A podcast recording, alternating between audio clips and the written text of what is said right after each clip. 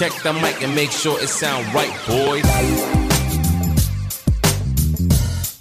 Hello，各位，我是 Steven，欢迎来到指南针。今天呢，要跟各位来讲的是算命这件事情。算命到底准不准？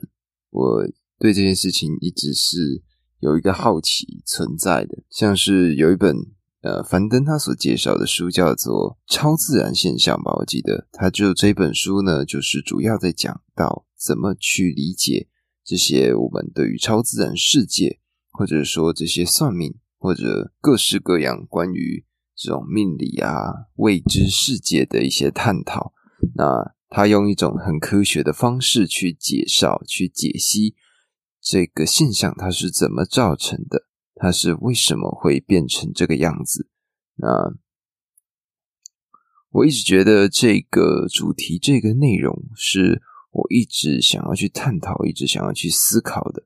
那我最近呢看了一本书，叫做《黑天鹅效应》。那《黑天鹅效应》里面呢，它算是给了我一些解答，但我想在这边好好的分享给你们。那首先呢，我就想先来探讨的是算命这件事情。那算命这件事情呢，我现在看到的说，比如说从面相、从手相，或者是从从你的。呃，星座、八字、血型，从这里面去推测出你的样子，然后你可能的生命状态，还有说你这辈子可能必须要去解决的问题，或者身体上有什么样的缺陷，会在这边透过你的先天的数据看出你是一个什么样的人。那我这边就稍微讲一下我自己身边认识的、理解到的算命的例子。那当然，首先呢，就是看面相学了。有些人呢认为说，嗯，耳朵大比较福气，然后耳垂，你的耳垂很大片的话，那代表你的财富会远比大家表面上看到的多。或者说，有些人的山根比较高，代表他比较自信；有些人呢，他的颧骨比较宽，代表他比较习惯去管理事情。额头饱满的人呢？代表他的父辈，也就是爸爸这一边拥有比较好的资源，而下巴比较宽阔，相对应的就代表说你的母亲这边有比较多的帮助。那当然还有很多其他的小小细项，我自己呢算是对面相这件事情没有到很了解，但是有看到的，我就在这边告诉你们。那其中还有就是法令纹，代表说这个人他比较具有规则感，他呢。对于很多事情有他自己的一套原则，那这些呢，基本上就是在面对算命、面对面相这件事情，他们的看法。那像手相，他们也有一些自己的特色，比如说最长的那一条叫做生命线，生命线的上面那一条叫做智慧线，从你的小指边边开始往上长到食指这个方向的线叫做感情线。那还会有一些，例如说事业的线啊，或者说呃，去代表某一些事情、某一些细节，他们所特别掌管的一些线条。那这些呢，都是面相或手相我们会看到的一些东西。那或者说像是八字，八字呢，就是一个古老时代大家所传下来的一种呃算命的方法，也就是从五行啊，从这个。金木水火土这样子的一个五行的元素，仔细的去探讨说，哦，你属于哪一个类型的人？那哪一个类型的人，你会做出什么样类型的判断？那所以这就会影响到你的人生，最终造就这一辈子你的样子。那甚至当然还有更玄学的东西，就是说，有些人他可能会看着你，跟你说，哎，你完全没有跟任何人讲过的秘密。那这个呢，就是更玄学了。举例来讲，像是之前有一些很厉害的算命师啊，他们呢就在遇到了这个人，就是遇到了这个算怎么讲，顾客遇到这个客人，那他就跟这个客人说：“哎，你呢有两个姐姐。”那但是这个客人就觉得很奇怪，他想说：“奇怪了，我自己就只有一个姐姐，那原因是什么？为什么会这样？”啊，后来他就回家问了他妈妈之后，才发现说，哦，原来他妈妈在很早以前曾经流产过一次。那这就是为什么他会有两个姐姐的原因，因为一个他根本没有诞生在这个世界上。那当然，这个东西呢，它又更奇妙，我们没有办法去解释了。那这个就是算命这件事情的部分。那每个人去算命的动机可能不太一样，有些人呢，可能就是好玩，去想去理解一下这个世界它所长的样子，他想去理解，或者说想去探究一下，为什么大家会。用这样子的角度，用这样子的眼光去看待这件事情，而大部分去算命的人，基本上都是生活上有一些迷茫，或者是在面对一些事情上，他们有自己的一些不确定因素。那所以呢，在没有任何可以依靠的情况下，他们就想要去寻求一些未来的力量。那希望这些力量能够帮助他们。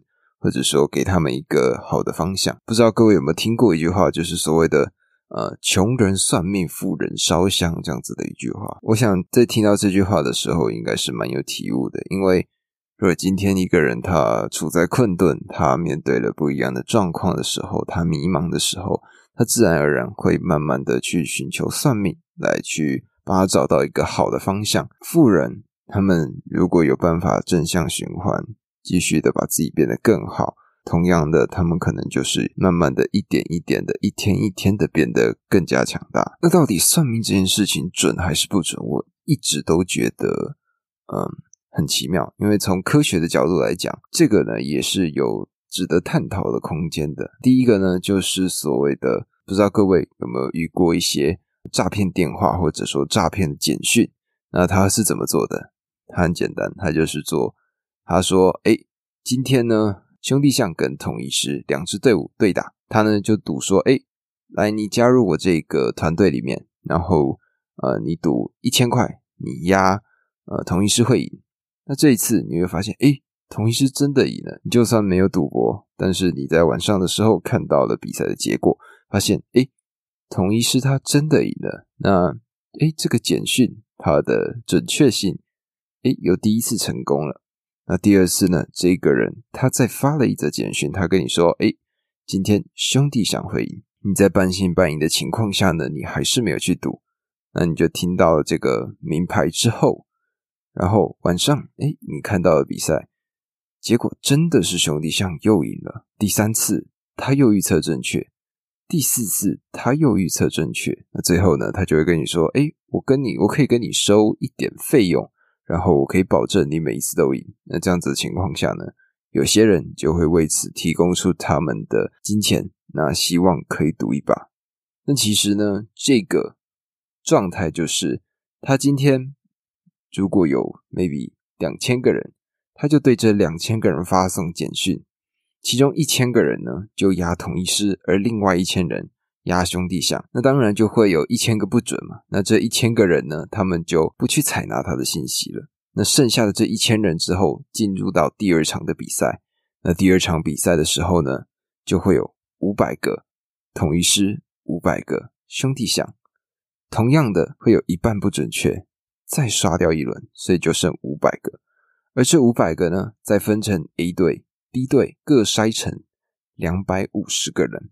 这两百五十个人一样，再切一半，就会有一百二十五个人已经成功预测了三次。那这一百二十五个人呢，再切一半，六十个人左右，他们就已经完完全全命中了四次。所以在那些收到简讯的人的眼中，诶，这个团队他们怎么这么厉害？他们竟然命中了四次这么多，那他们可能就会为此掏出金钱，而这个就是一个很经典的诈骗方式。那实际上这个东西到底准不准？如果不了解这个背后机制的人，受害者他就会认为，诶，这个运彩团队他们已经神准的预测中了四次，那我这一次跟他们应该几率会更大，应该不会有什么问题。那这个呢，就是上当的开始。而且，当你今天选择相信他们之后，你如果发现，诶，这一盘怎么赌输了？其实你会自我安慰，你会告诉自己说，诶，呃，这个这次应该是因为某一些原因吧。反正他们这么的准，那一次还好吧。那就会因为这样子持续的陷入到一个回圈里面，你就会持续的相信说，嗯，没错，就是这样，他们是非常准确的。你会持续的相信你自己的标准，你会持续的相信你原先对他们的第一印象。那这个就是为什么你越陷越深的原因，而这也是为什么很多诈骗成功骗到人的原因，因为他们只要取信于你，那自然而然他们要往下走，就有办法得到更多的资讯、更多的金钱。这就是为什么像有些呃新闻上会播报说，像是博士生啊，他们就会说有一些博士生男女都有，那他们在受诈骗之前呢，就会说哦。呃，我有一个真命天子、真命天女在美国，那他是退休的军官，或者是退休的什么什么什么，那他急需要用一笔钱，那希望我赶快汇过去给他。那实际上他这样汇出去之后呢，这个人他就再也没有出现过了。同样的，这就是一样的道理。当他取信于你的时候，他想捞到什么好处，他想要捞到什么资产。对他而言都是十分轻松的。我相信电影里面应该都会看到蛮多像这样子的内容吧。像前阵子呢，有一个纪录片叫做《Tinder 大骗图》，它也是用同样的诈骗手段。他就是飞到了一个地方，然后遇到了一个女孩，然后展示给这个女孩，她有很好的收入，她自己是坐私人飞机的，啊，每天东奔西跑在天上飞。那他家族呢是做石油产业的。但是呢，他的家乡政治的动乱比较明显，那很容易会出现一些比较莫名其妙的情况。那他大概就设下了这个陷阱，或者说他设下这个背景，让大家知道，让跟他接触的这些女孩子知道。那他跟这个女孩子可能就会度过几个美好的夜晚，可能这个女生呢就会出去吃饭呐，或者说去住很好的饭店。去逛街去买些东西，过了几天之后呢，这个男生他就会以工作为由离开这个地方。那在事隔几个月之后呢，这个男生就突然很紧急的打电话给这个女生说：“哎，那个我现在出现了很糟糕的情况，我的家族资产现在被扣押了，那我需要一些钱来帮助我自己的家人，那你有办法帮助我吗？”那透过这样子的手法呢，他就有办法骗到不少的钱。而这一部作品叫做《Tinder 大骗图》，如果有兴趣可以去看一下。那我觉得呢，这些都是同样的做法。他首先，他只要让你相信这件事情是真的，他自然而然就可以继续的往后去走。那同样的，像是之前我知道在看到呃一些报道上面或者一些新闻上会看到的内容，就是。神棍他们是怎么去骗那些女孩子的？台湾虽然说我们看到现在这样子的环境，其实堕胎的比率是非常高的。根据统计呢，非计划怀孕妇女采取人工流产终止怀孕的比例高达二到四成，也就是说呢，大概呃每十个人里面就有保守估计两到三个人有堕胎的经验。那这些神棍他们是怎么做的？他们呢就会。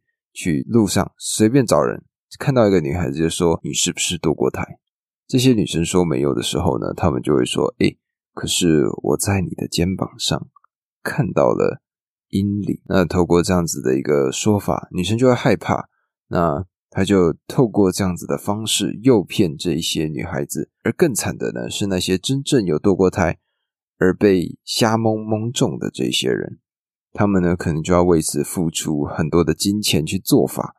那这个神棍当然最后被逮了，但是就可以很明确的知道说，如果从科学角度去看这件事情，你猜猜看，就算没猜中，你还是可以自圆其说。那这个呢，是我现在一直还没有办法去理解到的。因为当然，我也相信，我也理解算命它的存在。因为当我们今天需要一个 counselor，一个呃，询问者一个咨询者的时候，我们亚洲这边大部分都还是会去找啊这些算命仙来帮我们去处理这样子的情况。那相对于西方的这种咨询师这样子的职业，东方这边呢，则是多了一些神秘的色彩在里头。除了刚刚所谓的这个有一点像小小的瞎猜的理论之外，还有另外一个就是很经典的叫做巴纳姆效应，或者是佛瑞效应。那英文呢叫做 Barnum Effect。那他们是怎么做的呢？那这个呢是在一九四八年，心理学家佛瑞他呢让一群学生进行人格测验。测验完后，每位学生都会拿到属于自己特质的分析结果。那佛瑞呢就会请学生为此分析结果跟自己的契合度去评分。那满分呢是五分。他如果是按照这个契合度去评分的话，学生他们平均给了分数是四点二六分的高分。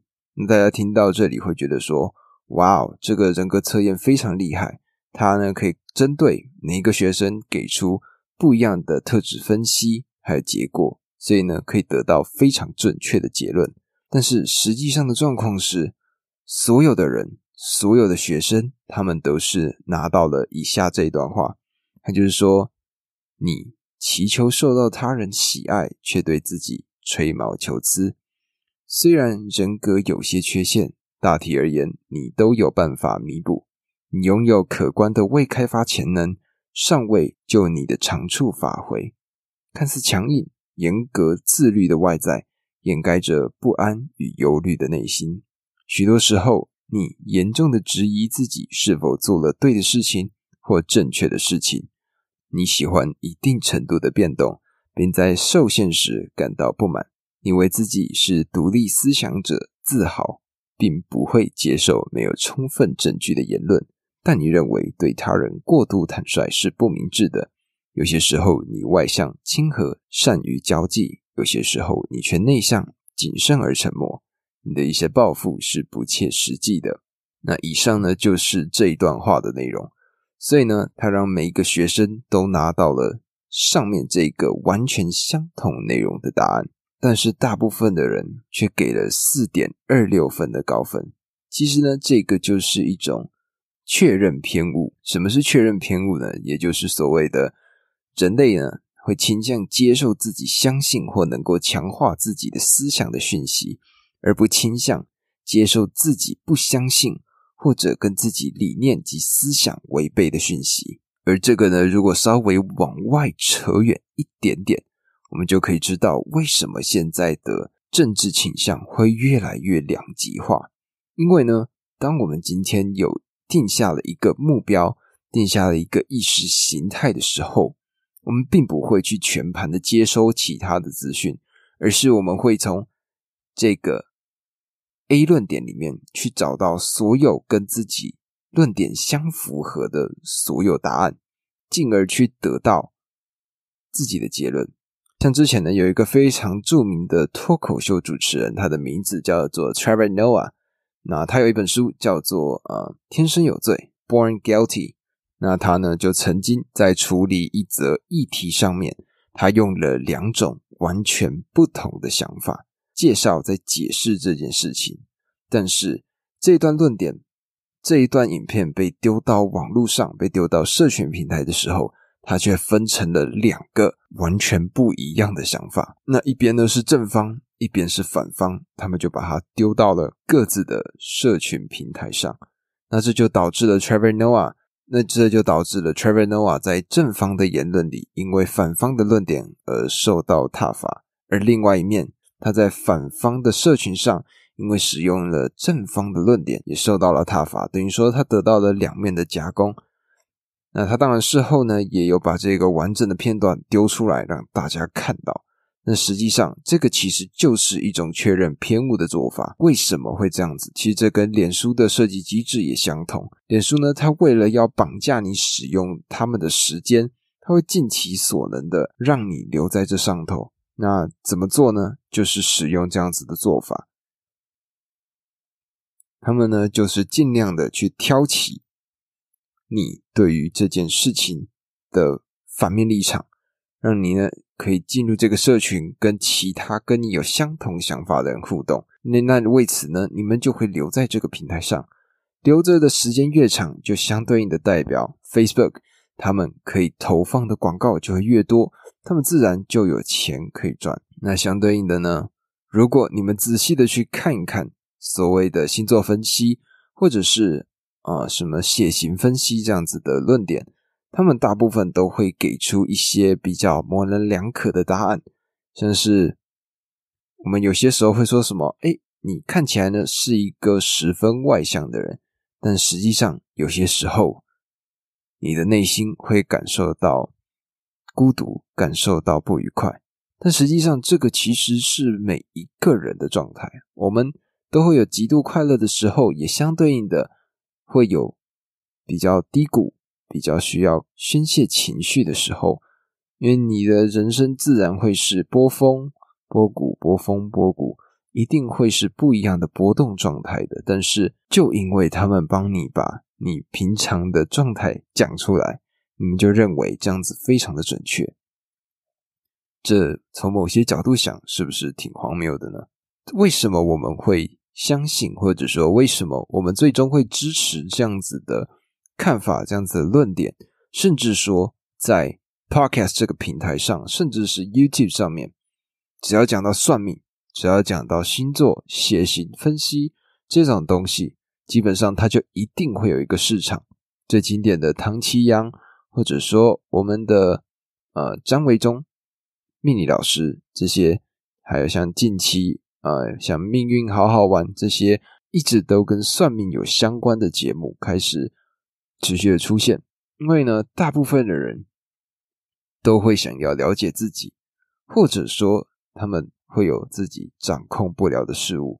所以说，在面对这样自己掌控不了的事物的时候，我们会需要的是安全感，我们会想要得到一些。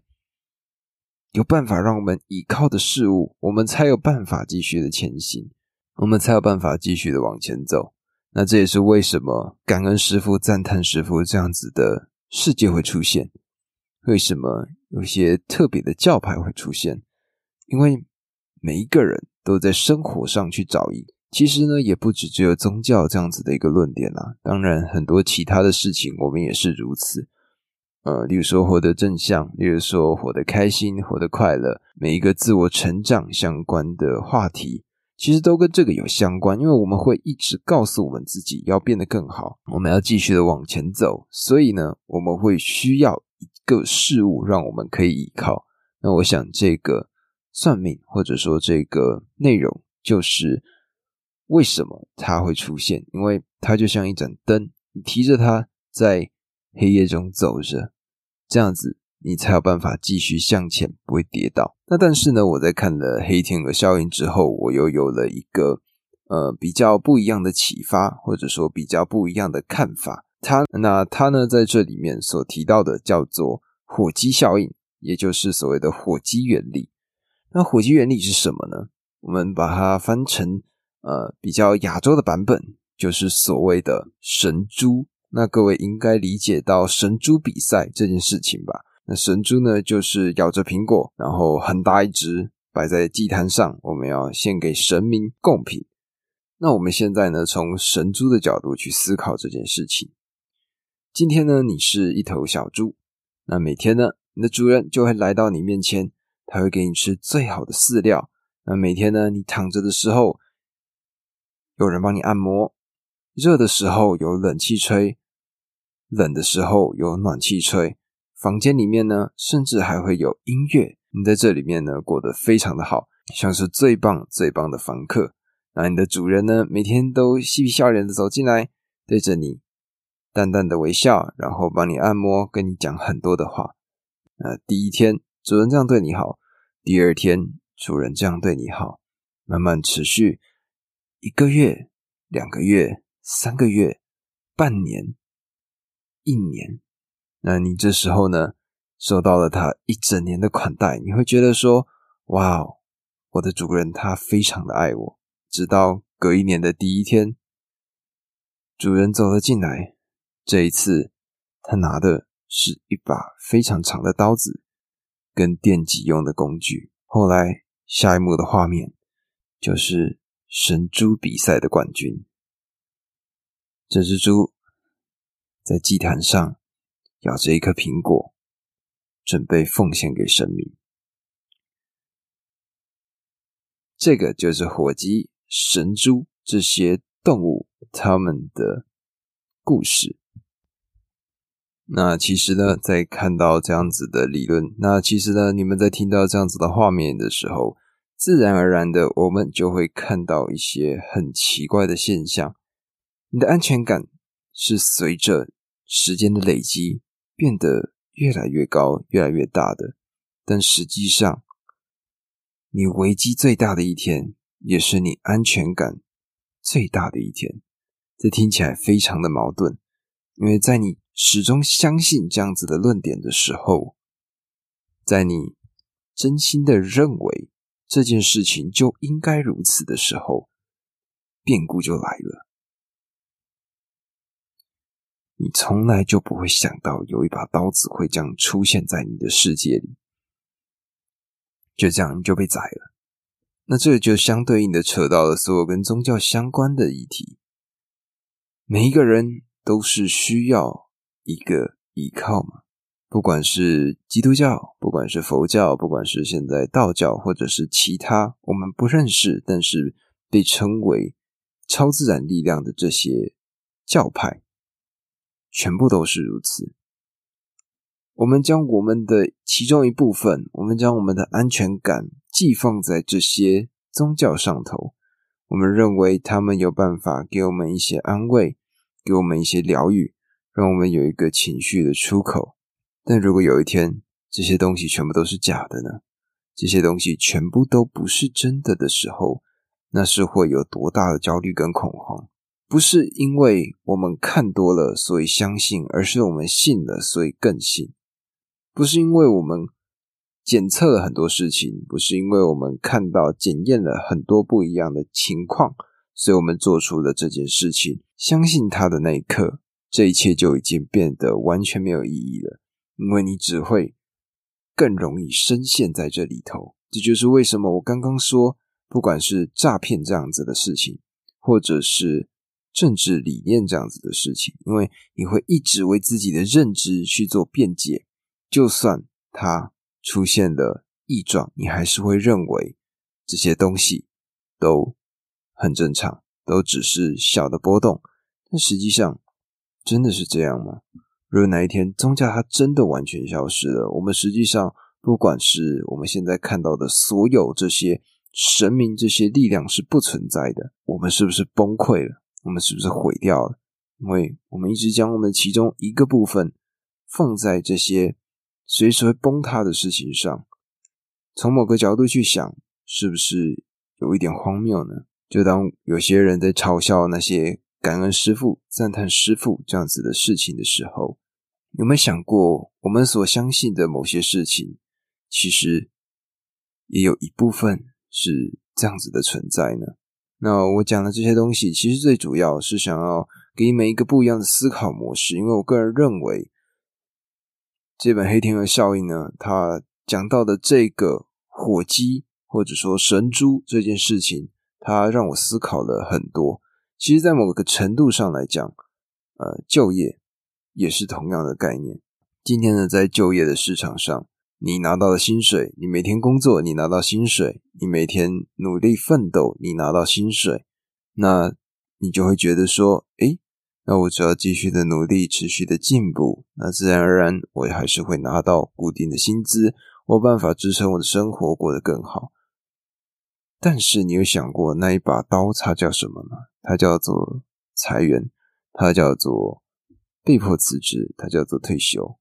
如果这样子的情况出现的时候，这只火鸡、这只神猪，它会完完全全没有办法去应付这种情况，因为对他们来说，这个并不是他们所认知的情况啊。他们从以前刚开始工作的时候，第一天开始建立了他们的安全感，也就是我努力工作，我就有钱赚；我努力工作，我就会有钱赚。那相对应的，它这样持续了 maybe 五年、十年、十五年。甚至二十年之后，突然有一天，他被裁员了，他再也没有办法领到薪水了。那他的世界观是不是就崩塌了呢？因为对他来说，赚钱就是由工作去做成的。那一天一天一天，随着你的安全感增加，你会对于危机的认知越来越少，直到它突然冲撞到你的世界里。那我这边到底应该怎么去结尾呢？我到底怎么样才能够做一个很好的收尾呢？我想到的就是一个基本上所有人都一定会讲的话吧，就是靠山山倒，靠人人老，靠自己最好。同样的概念，这个就可以应用到很多事情上，不管是宗教啊、工作上，或者是什么各式各样的层面。你想，今天为什么你会算命呢？就是因为你对于你的生活有很多很多的不确定，你对于你自己的日子有很多的迷茫，你不知道你该怎么走，你不知道你该怎么做。那这个时候呢，我们就不加思索的想要去透过外界的世界去探讨，去试图解答自己的问题。但是有没有想过自己问自己为什么？自己问自己去思考这样子的状况。比如说，你想要变得更好，你有好好整理一下你的房间吗？或者再小一点，你有好好整理好自己的书桌吗？从这样子的很小的事情，我们就可以知道说。你要改变，自然而然会有很多的方法。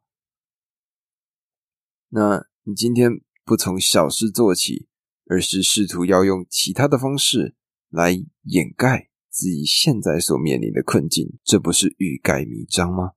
其实，在某些程度上，我们为什么会去寻求别人的意见？从某个角度上来讲，也就是我们对于自己的理解不够深入，我们对于自己的看法不够多。我们没有办法去思考我们可能会面临的情况，所以我们赶快去找别人，试图要请教别人来帮助我们。但实际上，你才是对于这件事情理解最深的一个人。为什么今天在面对一个工作上的提案？为什么今天在面对你人生上的一个选择的时候，你不是透过自己去分析每一个可能的情况，然后做出抉择，而是直接把这些选项丢给了？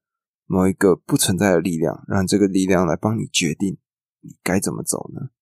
当然，我相信这样讲好像有点太偏颇了。我也相信这样子的思考模式会让人觉得说：“哇，那所以你是完全不相信的吗？”我的认知是，你的安全感是需要自己去培养的。你还是必须先理解你自己的问题，结束之后，我们自然再去找其他的人。去试图帮我们解决，但很多的人现在的问题就是，他们连自己的安全感都没有培养好，连自己可能会面对的情况都没有分析清楚，就横冲直撞的去找算命师，去找这些不存在的力量，试图要解决这样子的问题。我想这个是呃，怎么讲，有一点太鲁莽、太冲撞了。那我们能够怎么做才能够让自己变得更好呢？我自己呢想到了几个点。第一个呢，就是先从小事做起，其实很简单。怎么做？你就坐在自己的床上，或找一个安静的地方，不要有任何人干扰你。你就要很认真的问你自己说：现在有没有哪一件事情是你认为你可以改变，而且你也绝对会愿意去改变的事情？你就要安安静静的坐在那，仔细的把这个题目写下来。然后用力的去思考，因为你是最了解你自己的人。那也在这样子的情况下，你就会很明确的知道说，OK，我需要改变的是什么。那这呢，就可以讲到一个我觉得很重要的一个呃效应，叫做复利效应。复利效应是什么？也就是说，你每一天进步百分之一，持续三百六十五天之后，你会发现。这样子的复利结果会让你在一年之后成长三十七倍。那这个数据呢，是我在看《原子习惯》这本书的时候他所提到的。不要小看把自己变得更好这件事情，因为积沙成塔，慢慢的一点一点的，我们都会把自己越变越好。那我想，这个就是所有人都可以去执行，也可以去试试看的一个很重要的事情。因为只有我们才有办法掌舵自己的人生。我们去问了再多的意见，问了再多的想法，最终做这件事情的人就是你。好好的问一下最熟悉自己的人吧。那那个人呢，就一定是你自己了。那究竟算命到底准还是不准呢？我想，算命它是一个统计学。这个是我在想了这么久之后所得到的一个结论。这个算命呢，基本上可以说是我今天可能看了几百张，甚至几千张、几万张的面孔之后，我得出了一个结论：这样子长相的人，或者哪些面部特征的人，他们会有这样子的结果，或者说他们会有这样子的表现。那透过无限多的这样子的结论，他最后就会统合出来一个相似的经验。那这就像是很多像是处理人资啊，或者说那种专门去面试别人的人，他们在随着时间、随着认识到的脸孔变多的时候，他们会得出这样子的结论。同样的道理，所以对我来说，算命呢，它其实是一种统计学，它其实是一种呃大数据分析之后所得出来的一个结果。那有没有可能？有一个人，他完完全全跳出了这样子的一个类别，这样子的一个理解呢？我想答案一定是有的，不然你们去看嘛。如果说富人应该就要长某一个样子的话，你们去看富比士的排行榜，你们去看所有现在看得到的关于这种排行的东西，这种排行的细节，或者甚至去看不一样的教授。他们真的都长得一模一样吗？这个光用想的就觉得不合理吧。但当然，我现在还没有办法处理的，也就是所谓的那些运用神机的人，也就是他们一看到你，他们就有办法跟你说：“哎，你怎么样？怎么样？怎么样？怎么样？你的家里面是不是发生了什么事情？或者说你是不是遇到了什么？怎样？怎样？怎样？一件事情，而且这件事情你没有跟任何人讲过，这个呢是我一直不能理解的。”就算有些人跟我说养小鬼这样子的情况，它也仍旧属于超自然、超自然现象。但这个部分呢，我还不够理解，我也还想要去看到更多、更不一样的看法。如果可以的话，我也希望有人可以跟我分享这样子的事情。那最后呢，我想用一个例子做结。那这个人呢，他叫做陈世俊 （Steven Chen）。他呢是 YouTube 的创办人，YouTube 的创办人呢有三位，其中一位呢就是现在的陈世俊，他是台湾人，现在大概四十几岁、五十岁左右。那他呢在报道里面曾经提到说，算命师曾经说过，他这辈子不会赚钱。那当那在当时听到了这样子的看法的时候，陈世俊可以说是非常难过的嘛。隔了几年的期间，他以十六点五亿美元的价格出售 YouTube 给 Google，那他也成为现在台湾在资讯界，在这个 AI 这个业界非常重要的一个人物。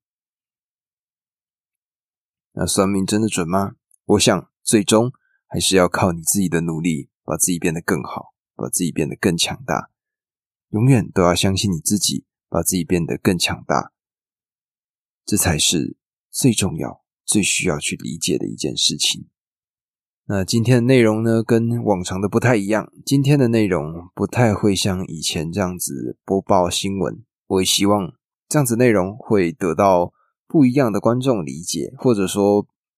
让我可以分享一些我自己的观点，所以今天没有任何的故事，没有任何的内容，就是一个我单纯在这边跟你们分享我对于算命的看法是什么。那，嗯，如果有任何论点、任何不一样的看法，也可以跟我说说，跟我了解，跟我讨论。那么讲到这里，这就是今天新闻指南针的内容。欢迎在下方留下五星评论与我互动。喜欢的话，欢迎关注我的 Podcast 并追踪我的 Instagram 账号。我的 IG 账号呢是 Compass News C O M P A S S 底线 N E W S。那么今天的节目咱们就录到这里啦，我们下次再见，继续变得更好吧。